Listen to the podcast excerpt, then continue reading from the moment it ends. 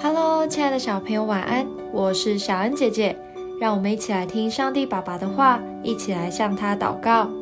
诗篇十篇十七到十八节：耶和华啊，谦卑人的心愿，你早已知道，你必预备他们的心，也必侧耳听他们的祈求，为要给孤儿和受欺压的人伸冤，使强横的人不再威吓他们。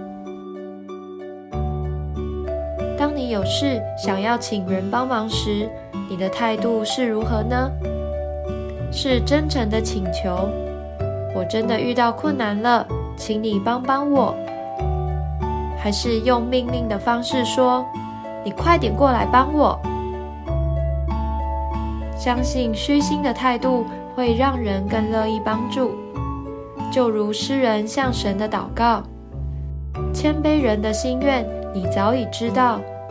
也必侧耳听他们的祈求。我们常会说仰望神，这显出来就是谦卑。而经文中的谦卑人，也指那些困苦受欺压的人。当我们向神祷告的时候，就是要邀请神进到我们的心中，与他分享我们的心情，恳求他帮助我们。这样谦卑的态度，才能让神充满我们的心，神的大能就能在我们的心里、我们的环境中动工哦。我们一起来祷告：亲爱的主，求你教导我谦卑，我是何等的渺小，离了你，我什么也不能做。我要寻求你的能力来充满我。